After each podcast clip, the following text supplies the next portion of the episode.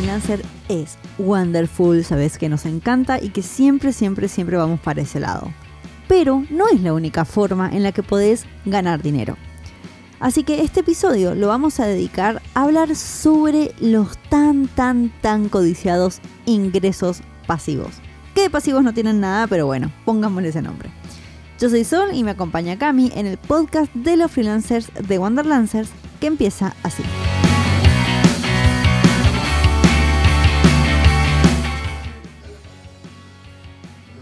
Se me ocurrieron como 8000 chistes fuera de.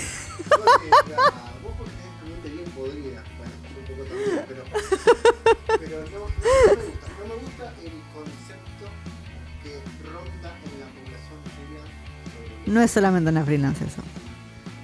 No me gusta el concepto ese de. Ay, sí, eso pasivo. Porque es es de. Es esa concepción de. Ok, haces una cosa, queda ahí y listo. Ya empezás a ganar plata. Ganar plata, ganas plata. Para los que nos escuchan del otro lado, les voy a comentar que esta semana hemos tenido esta discusión múltiples veces. Cami todavía, Cami todavía no lo expulsa de su sistema. Terapia. Es. Ok, a ver, yo entiendo que no te guste la palabra de ingresos pasivos porque es cierto que no existe algo que sea 100% pasivo. Hay algunas cosas que sí requieren menos trabajo que otras. Sí, bueno, ob- a ver, obviamente entiendo que el concepto de ingreso pasivo es una cuestión de trabajar un poco menos que trabajar, cambiar tu tiempo por dinero, por supuesto. También, pero siempre, siempre vas a estar pagando justamente con tiempo o con dinero. Exactamente.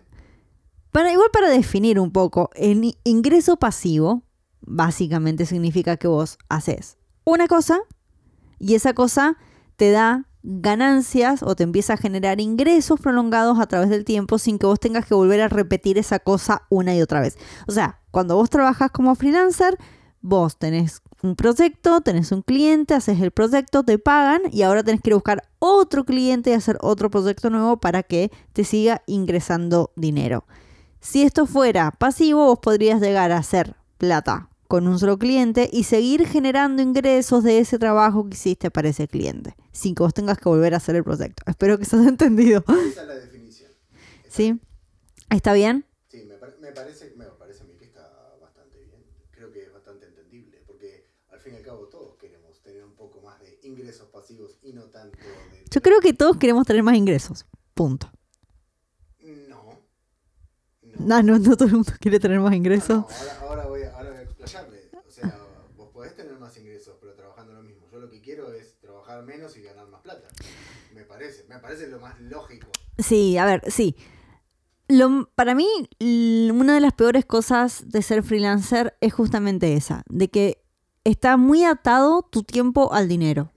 Solamente ganas plata cuando estás intercambiando tu tiempo. Si vos no sos, estás sentado frente a la computadora o donde sea, donde que puedas desarrollar tu profesión eh, y tenés un cliente que, con el, el cual te esté pagando, se te complica la vida. O sea, no podés seguir generando ingresos. Y el problema es que la vida pasa y se hace insostenible a largo plazo. Vos vas a tener 80 años y no vas a seguir trabajando la misma cantidad de horas que cuando tenías 20. Ni tampoco vas a tener las ganas. O sea, pasa la vida. O, que se te enfermaste de repente, no pudiste trabajar por durante dos semanas y esas dos semanas nos viste un dólar y te querés matar. Claro, yo creo que vamos por ese lado, porque hay gente que sí trabaja hasta los 90 años porque quiere. Porque Pero no son la mayoría. necesita, obviamente no es la mayoría, pero digo, me parece. Por algo existen las jubilaciones. Me parece, una- bueno, como si, la jubil- jo- la- como si las jubilaciones fueran algo, una- un seguro de vida. Más que nada. Técnicamente lo son. Que vos estés hablando de las jubilaciones argentinas es otro Ah. cantar, pero yo no estoy hablando de las jubilaciones argentinas. No, generalmente Estoy hablando en general. Las jubilaciones en todo el mundo están medio, medio eh, rotas, por decirlo de forma. Mm, bueno. Depende. En, no, en, en la gran mayoría del mundo, es lo que he escuchado. De- sí, eh, no nos metamos a hablar de lo que en realidad no sabemos. No, no. ¿Cómo se hace para tratar de romper, de quebrar con esta relación tan, tan íntima entre el tiempo y el dinero? Se tenés que empezar a pensar y generar ingresos alternativos. Me gusta más la palabra alternativo que pasivo. Ah, sí, me gusta, ¿eh? Me gusta, me gusta más alternativo. No me gusta tanto la, la pasividad. Es que no, no, es que para lo que me voy a contradecir inmediatamente. ¿Por qué? Porque pasividad lo tengo que decir, porque no lo puedo definir de otra manera. Soledad, con ustedes. La contradicción anda. Em, Sí, siempre, siempre. A ver, la pasividad varía según el tipo de ingreso. Hay cosas que requieren muchísimo menos esfuerzo de parte tuya y hay cosas que requieren más esfuerzo, según la naturaleza de lo que sea que quieras hacer y también lo que uno esté dispuesto a invertir. ¿Por qué? Porque muchas veces vos podés llegar a decir, genial, no lo hago yo, contrato a alguien para que lo haga y no sos vos el que está ahí haciendo la cosa. Vaya, vaya, vaya. Entonces tengo razón una vez más. ¿En qué? Hay que seguir trabajando y seguir moviéndose para seguir eh, generando ingresos.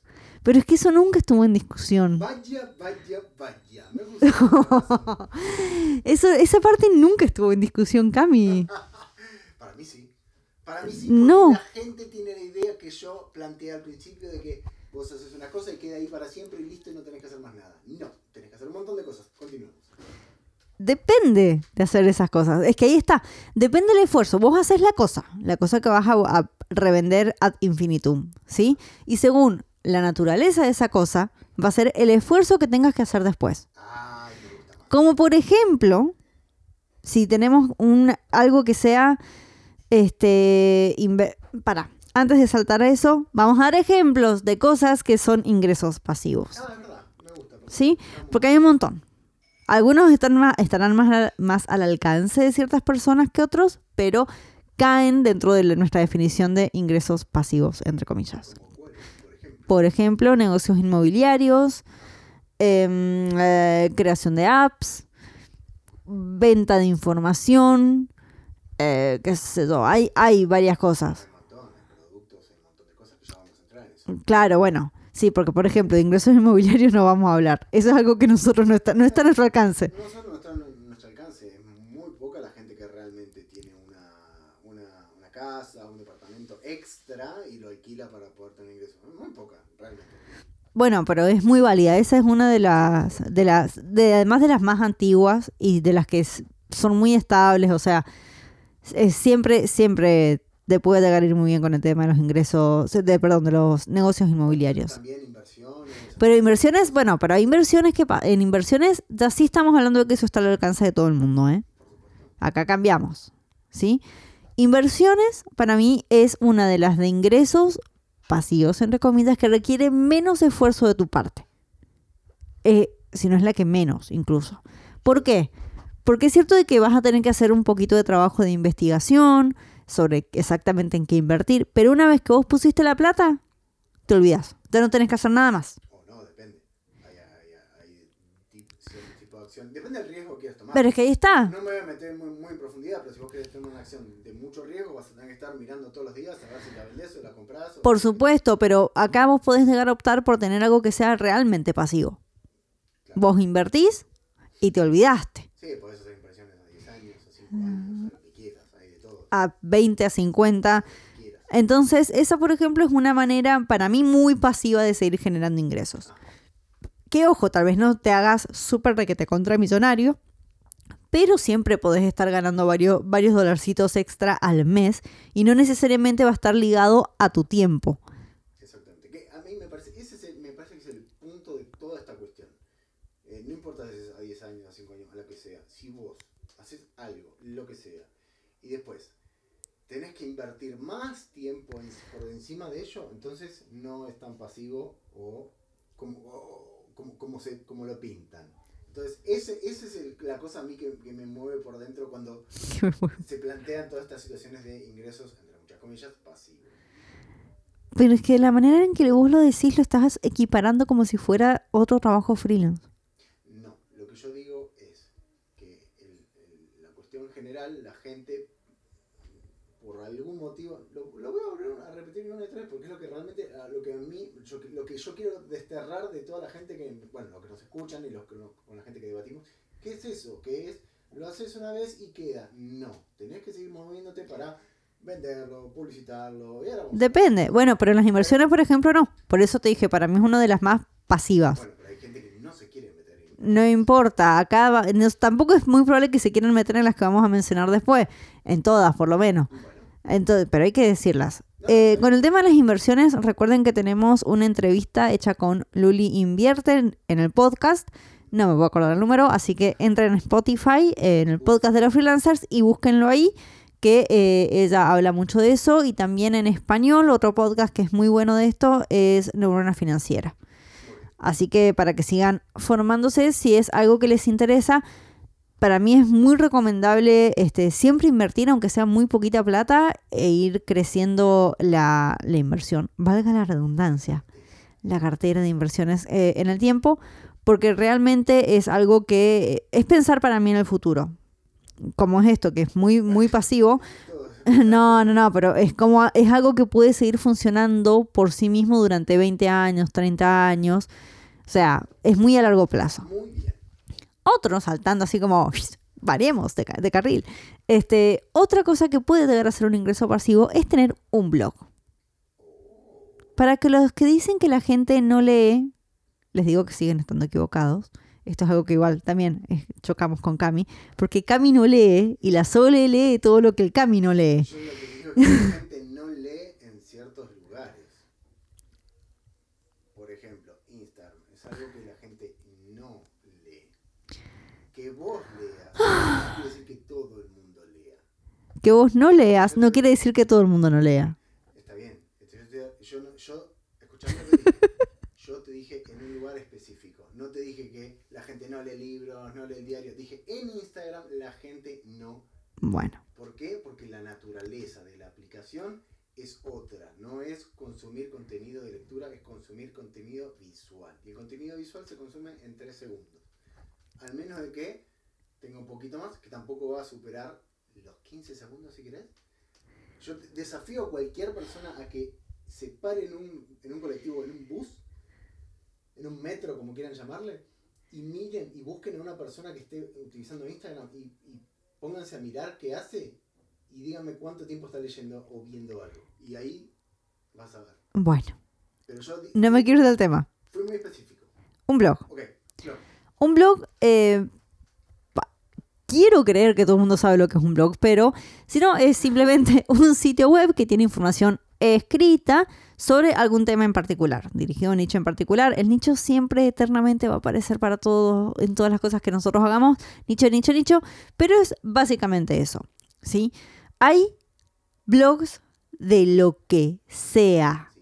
¿sí? De lo que sea. ¿Y por qué son tan importantes?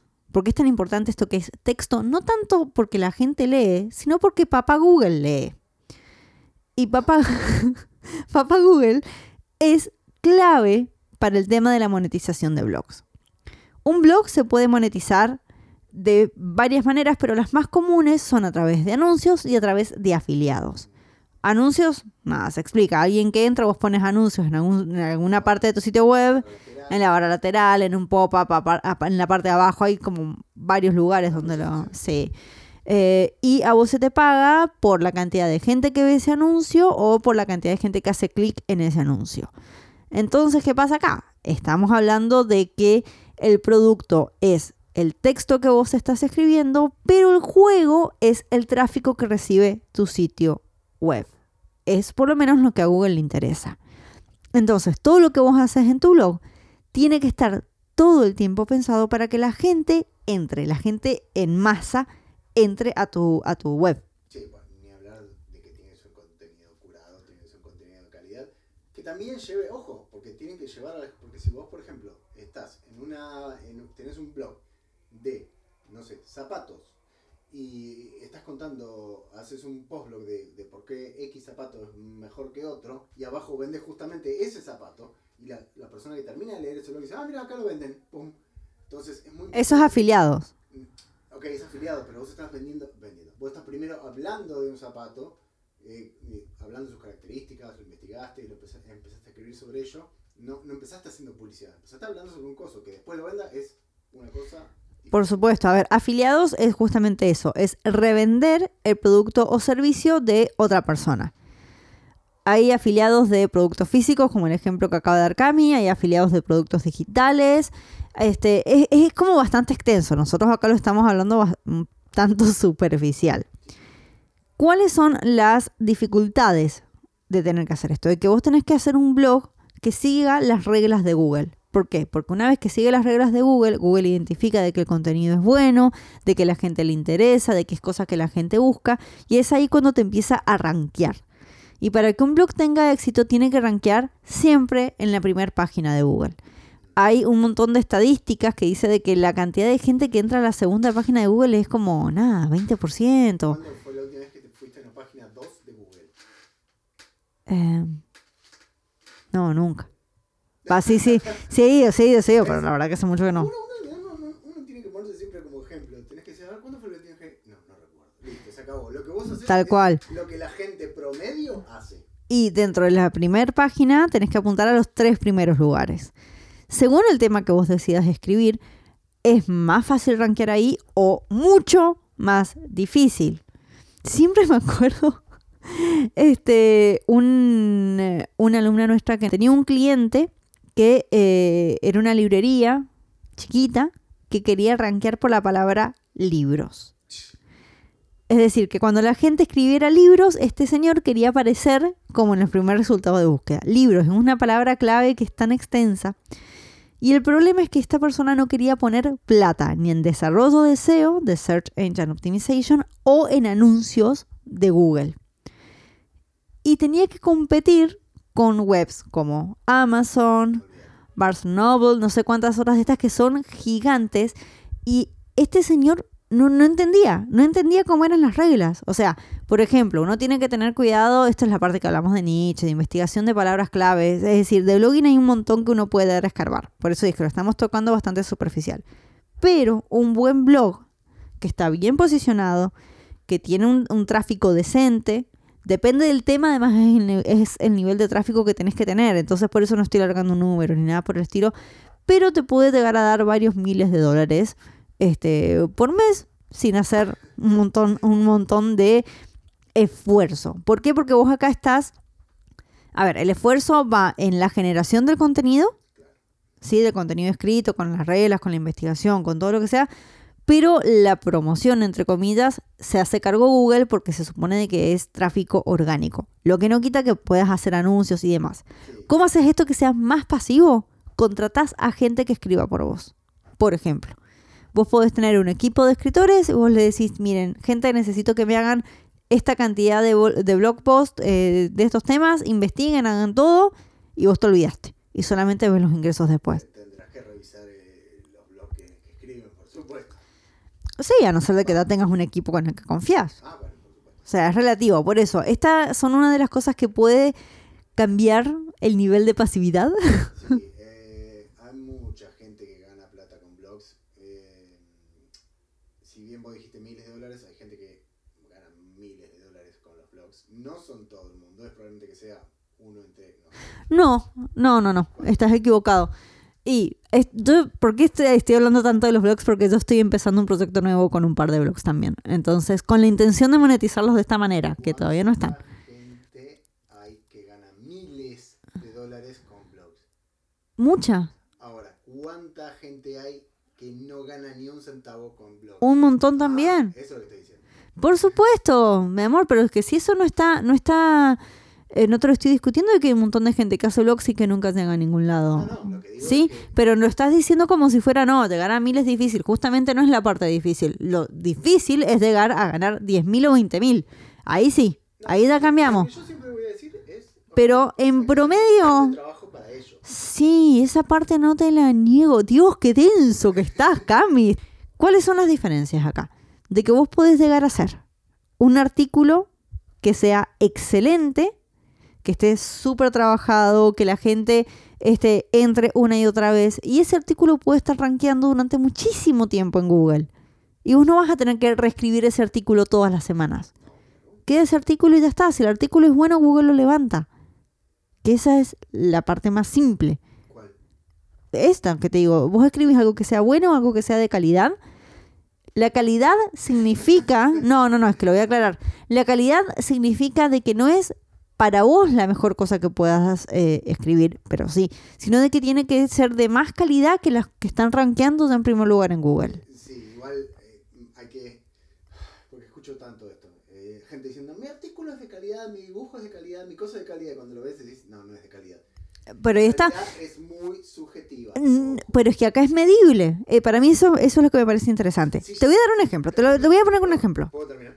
Es medible según Google. Ok, eso estamos de acuerdo. No, y para vos también lo podés medir. No, porque es subjetiva. No es subjetiva. Déjame que lo- Hay cosas que hago que para mí son de calidad y cuando te las muestro a vos me decís, no, no está buena porque no arranqué. Genial. Es de calidad y es re subjetivo porque para mí es de calidad, pero no es de calidad para Google. Entonces tenemos que hablar en algo que sea estándar para todo el mundo.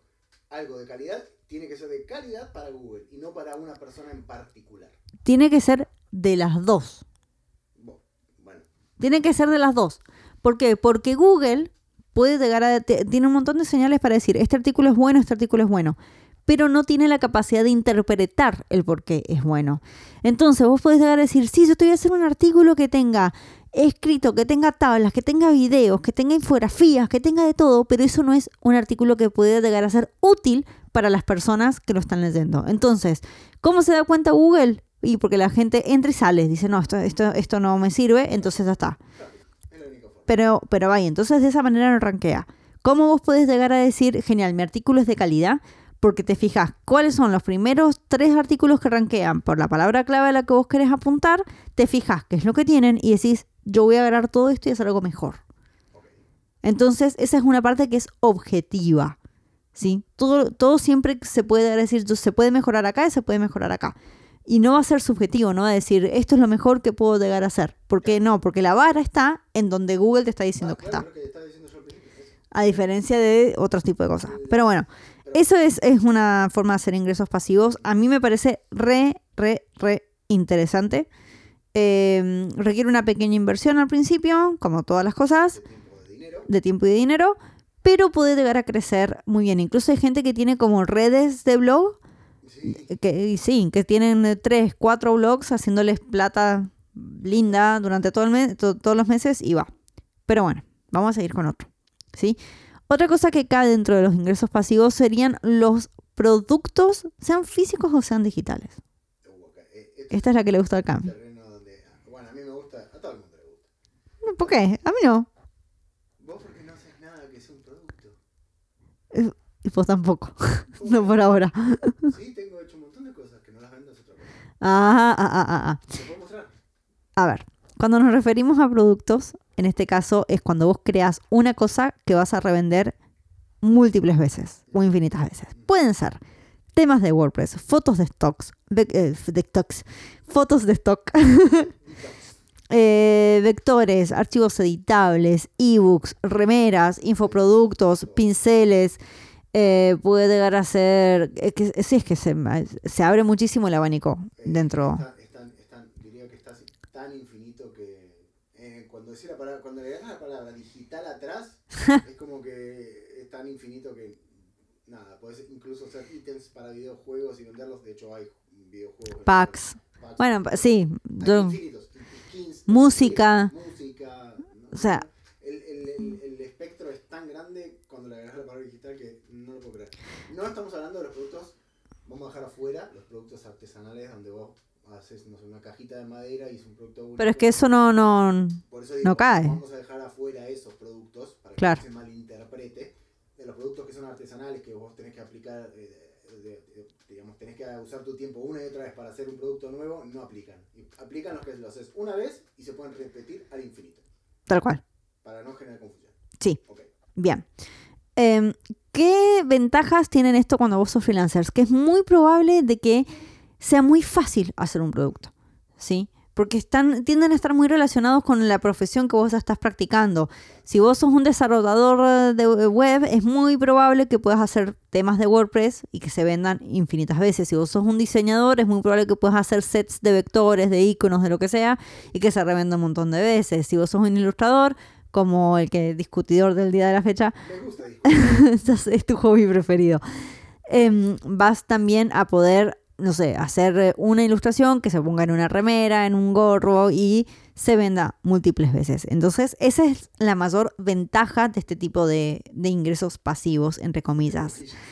¿Por qué? Porque la parte complicada es tener que ir a vender estas cosas. Esa es la parte que me gusta discutir. No, porque yo con esto estoy de acuerdo con vos, mi amor. Ah, gracias. Con esta parte, es cierto de que hay muchas personas que dicen, fue, subo una remera Redbubble y la dejo que se venda sola. O subo un tema a Theme Forest y dejo que se venda solo. O pongo una foto de stock en iStock y dejo que se venda sola.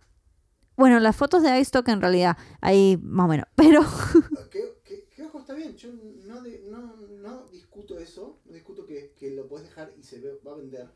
Pero estamos hablando siempre en el hecho de que, ok, vos querés tener un modelo de negocio, si se quiere, donde eh, subís vivís haciendo esas cosas. Entonces, si vos querés vivir haciendo eso, ganar plata, mucha, o, o ganar lo suficiente para vivir, tenés que moverte. Y eso de dejar listo, lo dejo ahí, si se vende uno, bien.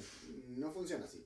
Vos para poder vender un montón de productos y poder vivir de eso, tenés que moverte un montón para poder venderlo. igual, ojo que yo acá no estoy hablando de vivir de eso. Estamos hablando de complementar ingresos, que no es lo mismo. Ah, eso depende de cada uno. Yo me encantaría poder vivir de eso exactamente. Está bien, pero eso es lo que vos querés. Todo, No. todo lo que hemos hablado en el podcast de hoy es algo como un complemento a el trabajo freelance. Pero estoy... ¿Sí? ¿Por qué? Porque el, el nivel de esfuerzo es muy diferente. Sí, sí, sí. En ese caso para mí. Estoy súper de acuerdo. A mí me gustaría como, para mí, proyecto personal. Está bien. Continúa. ¿Y cuándo lo vas a hacer? Estoy trabajando en eso. Está bien. Después si queremos hablamos de eso. Vos tenés ganas de, de contarle a la gente lo que estás haciendo. No, todavía no. ¿No todavía no? Bueno. ¿Qué pasa acá? Vos tenés que promocionar, por lo general, lo que sea que estés vendiendo. Entonces, si vos tenés, eh, supongamos, lo tuyo es la música. Vos haces tracks para que la gente los pueda usar o en publicidad o en videos de YouTube o en lo que sea. Y es muy probable de que tengas que estar todo el tiempo interactuando con gente que te vayan a comprar eso. Por ejemplo, con otros youtubers o con gente de la radio, gente que tenga podcast, etc. No van a llegar mágicamente a tu música a no ser de que vos les digas, hey, mira lo que hay. O si llegan, ese es mi punto. Puede, puede que llegue uno y vendas uno. Pero si tu plan es vivir de eso, mm, Dale con el vivir de eso. Yo te lo voy a cambiar. Te lo voy a cambiar. Si tu plan es que por lo menos tenga sentido el trabajo que vos hiciste. Si vos tardaste está, me gusta más. tardaste cinco horas en desarrollar un tema de WordPress y vendes uno, es muy probable, bueno, no sé cuánto se tarda porque bueno. es mucho, es poco, no sé. 10 horas, poner. Bueno, Poner, no sé, no 10 sé. días, 15 Chicos, si vos sabés que yo no puedo programar ni en pedo, Un mes, punto, un mes. bueno, un mes tardaste en desarrollar un tema de WordPress y vendes uno solo y el retorno de inversión no vale la pena en ese caso. Vos tenés que sacar la cuenta y decir, genial, ¿cuántos necesito vender para que tenga sentido? ¿Sí? Entonces, la promoción va por ese lado. Puede ser promoción que vos hagas a lo, a lo criollo, a lo criollo, es decir, de que vos, persona, inviertas tu tiempo en promocionar o que pongas plata para este, anuncios, lo que sea, y promociones por ese lado. Que esa sería la forma de hacerlo como más pasivo, entre comillas. ¿Qué es lo interesante para mí de que tienen el potencial de hacer cosas que te den dinero durante tiempos muy, muy prolongados? Depende de la naturaleza, ya como dijimos acá hay, hay un montón de, de cosas que se pueden llegar a vender. Pero por ejemplo, ¿qué pasa con Cami? Cami cuando sea un ilustrador requete contra famoso, Oh, así mundial, y la gente se vuelva loca por tener una remera con los dibujos de Cami, Oh, ese dibujo va a ser hecho una sola vez y puede venderse durante los próximos cinco años. Por ejemplo, Ojalá el sueño pibe. ponele. Sí, no es algo que necesite un update constante, que es lo que va a ser constante en el caso de Cami y va a tener que seguir generando audiencia, va a tener que promocionar los productos, la gente. Y yo creo que hay que entender esto. Nosotros, como creadores de lo que sea, estamos muy metidos en nuestra burbujita. Y decimos, pero estoy metiéndole un montón de tiempo a esto, ¿por qué la gente no me da bola? ¿Por qué la gente no me ve? Y nos olvidamos de que a no ser que nosotros salgamos a mostrarle a la gente lo que estamos haciendo, la gente no, no, no nos da pelota. Pero no porque no, lo que hagamos está mal o porque la gente no nos quiere o lo que sea. Simplemente porque estamos fallando en salir a decir, hey, mira esto, Tengo esto. tengo esto, ¿te interesa o no te interesa? Sí, de hecho, de hecho, muchos amigos artistas y eso fallan, eh, la gran mayoría fallan en eso. Dicen, no, tengo que decir, lo que hago está re bueno. Y bueno, ¿dónde estás publicando? En mi Instagram y, nada más. Sí, no, ¿y dónde me publi-?" Y es como que, ah, me agarra desesperación. Cla- Bueno, es que esa es la parte complicada justamente de los ingresos pasivos, en este caso específicamente, que es la promoción. Es ahí la parte no pasiva de lo pasivo. quiero dejar, quiero dejar afuera la cuestión de crear algo, porque eso sí te lleva tiempo y te va a llevar tiempo siempre. Eh, quiero que dejemos afuera también la parte de, eh, ok, hago esto y ya está, no, pero quiero hacer mucho énfasis en que una vez que hiciste un producto, gastaste tiempo, lo tenés que empezar a mover. Tenés que empezar a mover y quiero ser muy hincha huevos en eso específicamente en que uno tiene que promocionar, uno tiene que compartir, uno tiene que hablar con otros artistas, con otras personas que estén en el mismo rubro, tenés que buscar un nicho que te quiera comprar, o sea, una audiencia, tenés que eh, hablar con otras personas que estén en la misma y que puedan también promocionar tus eh, productos. Entonces, quiero dejar en claro que para mí es muy importante, es más importante el hecho de hacer toda esa movida que realmente ponerse a dibujar un producto o, o hacer o crear un producto o un blog lo que quieras. Está bien. A mí me parece lo más importante. Está bien, quedó claro. No te lo voy a, no te lo voy a discutir más. Pero el resto ya lo, ya lo dijiste, no hay más que agregar. Bueno, em, dentro de productos digitales, que este también es muy común, casi me olvido, servicios de hosting también caen eh, dentro de acá. Y el último que a mí me gustaría mencionar un poquitito es YouTube. Ojo que no estoy hablando de todas las redes sociales, sino específicamente de YouTube. ¿Por qué? Porque YouTube es la única que te paga. Mal que mal. Twitch también. Twitch. Twitch, pero Twitch no es pasivo. Twitch es streaming. Sí, pero te pagan. Ya sé, pero no es, no es que vos haces un producto y se vende múltiples veces. Ah, no, no. no. Por eso vos tenés otra cosa. Eh, Twitch es un formato de membresía. Eh, como Patreon. No, no, no son pasivos esos. Vos tenés que estar, es diferente. No caen dentro de la definición que estamos usando nosotros al día de hoy. Volvamos a YouTube. YouTube se puede eh, monetizar a base de AdSense, que son los anuncios de Google, o sponsors. ¿Qué es lo difícil de YouTube? Que acá sí te vos tenés que estar generando contenido nuevo, pero lo bueno es que el contenido anterior que te hiciste va a estar generando ingresos de manera constante una vez que vos llegás a monetizar tu canal. Siempre suma, de a poquito pero va sumando. Y según la cantidad de audiencia que tengas y el tipo de contenido que estés haciendo, si es un contenido interesante que la gente vea, ojo que con el nicho acá también hay diferencias. Hay nichos que pagan más que otros. Si tu canal, por ejemplo, es de eh, finanzas, se paga muchísimo más de que si tu canal es de Minecraft, por ejemplo. O sea, hay diferencias. Pero una vez que vos llegas a tener un volumen constante de, gente y que, y que está viendo X cantidad de minutos al mes o en el día de tus videos, vos podés llegar a generar un ingreso interesante. El problema es que tenés que hacer llegar a esta masa crítica antes y eso también requiere muchísimo trabajo sumado al tema de la promoción. Pero a diferencia de los productos digitales o de blog, acá la promoción es como híbrida. Vas a tener parte que es orgánica, sí, YouTube, es decir, Papa Google, identifica que la gente le gusta tu contenido, el mismo algoritmo de YouTube hace que eh, tus videos lleguen a más personas. Y por el otro lado, vos acá también puedes salir y promocionar tus videos por afuera de la plataforma. Ya sea que lo hagas a manito, compartiéndolo en grupos de YouTube, eh, de Facebook, perdón, eh, en Reddit, en tu web, en donde sea. Entonces haces como una combinación y vos podés seguir llevando gente. Hacer contenido de calidad de YouTube es subjetivo. Y acá sí es subjetivo. No es tanto como eh, cuando hablábamos de blogging, que os decís, genial, yo voy a ver qué es lo que tienen los tres primeros videos y voy a construir por sobre eso. ¿Por qué? Porque acá la gente va a demostrar su interés de otra manera. Entonces, es, es la mezcla que es más... Hay, hay, mucho de arte para mí en hacer videos de YouTube. Porque tenés que llegar a hacer equilibrios o encontrar fórmulas que hagan que la gente tenga interés en ver lo que estás haciendo. Y es difícil captar la atención y peor, y lo, lo más difícil mantenerla. Para mí hay, hay, dos cuestiones en eso. Una es la que dijiste vos de eh, generar contenido que a la gente le interese. Y lo segundo me, que me parece muy importante es la conexión que tiene la gente con vos. Porque la gente ve la gente ve a gente, valga la redundancia. O sea, yo cuando veo a un tipo o una, o a una mujer hablando, lo, lo veo y lo escucho porque es ella, porque es él, porque habla de una forma en la que me agrada, en la que me siento identificada, y porque el contenido está bueno. Me parece que esos dos son los aspectos que hacen que un canal sea bueno, que es tiene información buena y la persona a la que está hablando está haciendo o entretenido o, es interesante escucharlo porque tiene un montón de experiencia o lo que sea. Me parece que esos son los dos aspectos que hacen un canal de YouTube. Sí, puede ser, puede ser. Una cosa que quiero agregar antes de terminar el episodio del día de hoy es que ninguna de estas cosas es excluyente y por lo general se pueden potenciar las unas a las otras.